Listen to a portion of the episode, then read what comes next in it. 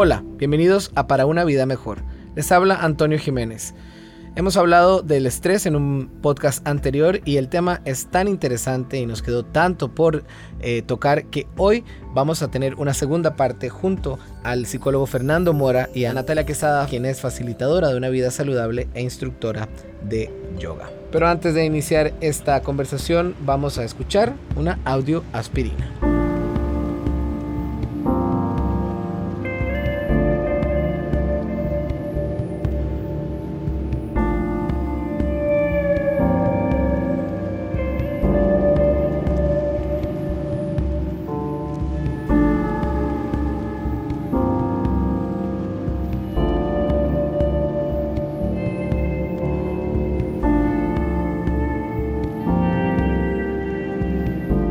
Hay un concepto que, que, Fernando hablaba y era el de estrés positivo. Usted también hablaba de, de, respirar más bien no para calmar, sino para energizarse. ¿Cómo podemos darle vuelta también al concepto de estrés, de lo negativo a lo positivo, Fernando? Una de las situaciones que, que incluso últimamente se ha comenzado a desarrollar en los Estados Unidos eh, es que sabemos eh, las situaciones de soledad de parte del adulto mayor. ¿Verdad? En que pasan todo el día sentados, viendo televisión, eh, no se mueven, no, no hacen nada, solo comer y ver televisión. Bueno, parte de, que nos ha ayudado es la tecnología en poner al adulto, así como los chiquillos se ponen con el PlayStation y con otras cosas a, bailar, a moverse, es al adulto mayor a hacer juegos interactivos. Eh, esta serie de, de, digamos, hay uno que se llama el M-Wave, este, te pone a interactuar con un software. Y si vos logras hacer lo que el, software te pide, te voy a poner un, ejemplo. Eh, carreras de, motos acuáticas, en donde vos, para que tu moto se mueva, tienes que relajarte.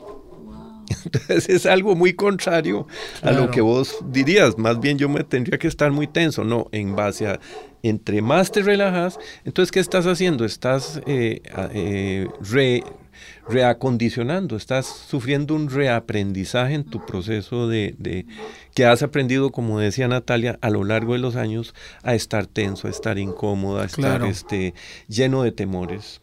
Entonces, ya, no, preocuparse por cosas que a veces no requieren preocupación, ¿verdad? Porque eso también nos quita mucha energía y nos genera mucho estrés. Aquí estamos en una conversación muy amena, tenemos un perro ladrándonos atrás ¿Ah, de fondo y no nos vamos a preocupar por eso porque lo más importante es que estamos aprendiendo de un tema que nos atañe a todos. Y muchas veces en lo primero que pensamos es, ay, está pasando algo, que torta, ¿verdad? En vez de vivir ese presente y tener conciencia. Y para no estresarnos con esos ladridos de perro y contrarrestar el sonido, vamos a relajarnos con una audioaspirina. Después de eso, seguimos en esta amena conversación.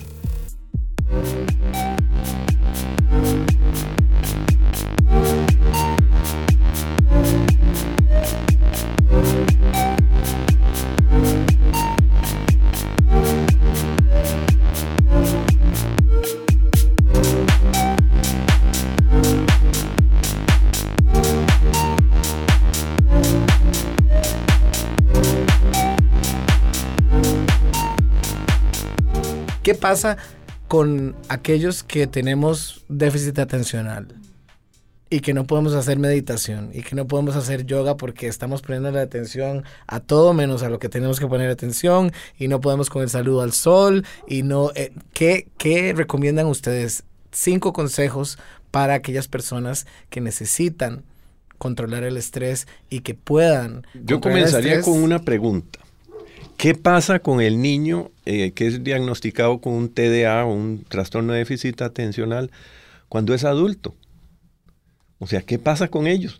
Porque hay un montón de niños diagnosticados y cuando se hacen adultos, ¿qué pasa con ellos? Son gente a veces muy, muy productiva y a veces gente muy autodestructiva. Depende de la orientación que sufran. Entonces, ¿qué es lo que sucede?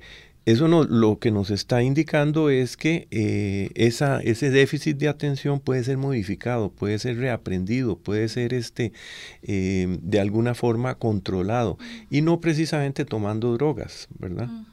Ahora estamos teniendo un, equipo que es el Aula en Explora que utiliza la realidad virtual. Vieran qué cosa más interesante, usted que es educadora. Y entonces te lleva al niño al aula y el niño en el aula tiene que hacer una serie de cosas que le está diciendo el equipo, pero la computadora está midiendo desde los movimientos de la cabeza hasta eh, una serie de factores que están sucediendo, como que pasa una ambulancia, como el perro que está ladrando, como el, el profesor que se mueve, y él tiene que estar atento a lo que está sucediendo. Y en 20 minutos te, te da el diagnóstico pero no solamente eso, sino que te da pautas para, que, eh, para reacondicionar ese, ese déficit atencional. No sé si me expliqué bien. Claro, por supuesto. Muy bien. Natalia, ¿cómo hacemos?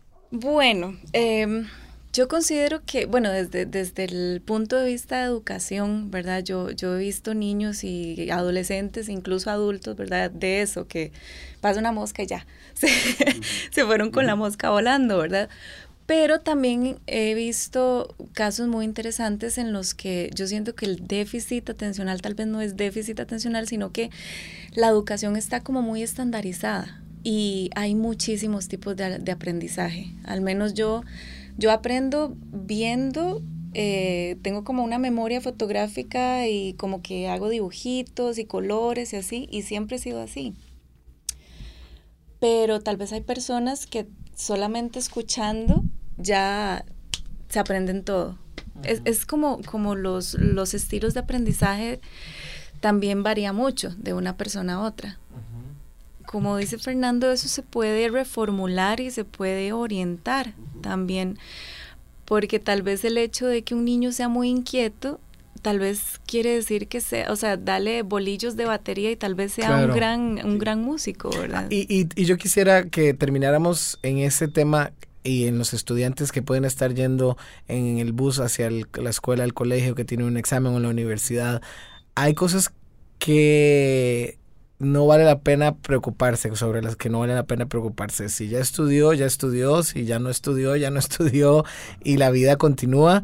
También cómo enfrentar el bullying en las, en las escuelas y colegios. Eh, eh, que todo, que todo tiene una solución. Eso también creo que es importante a la hora de hablar de estrés, porque el estrés es también esa idea de, y esa ausencia de que no hay solución a las cosas. Muchas gracias a Natalia Quesada, facilitadora de vida saludable, y al psicólogo Fernando Mora por haber participado en Para una vida mejor. Y claro, a todos ustedes que nos escuchan. Cerramos nuestro espacio como es costumbre, con una audio aspirina. Que estén muy bien.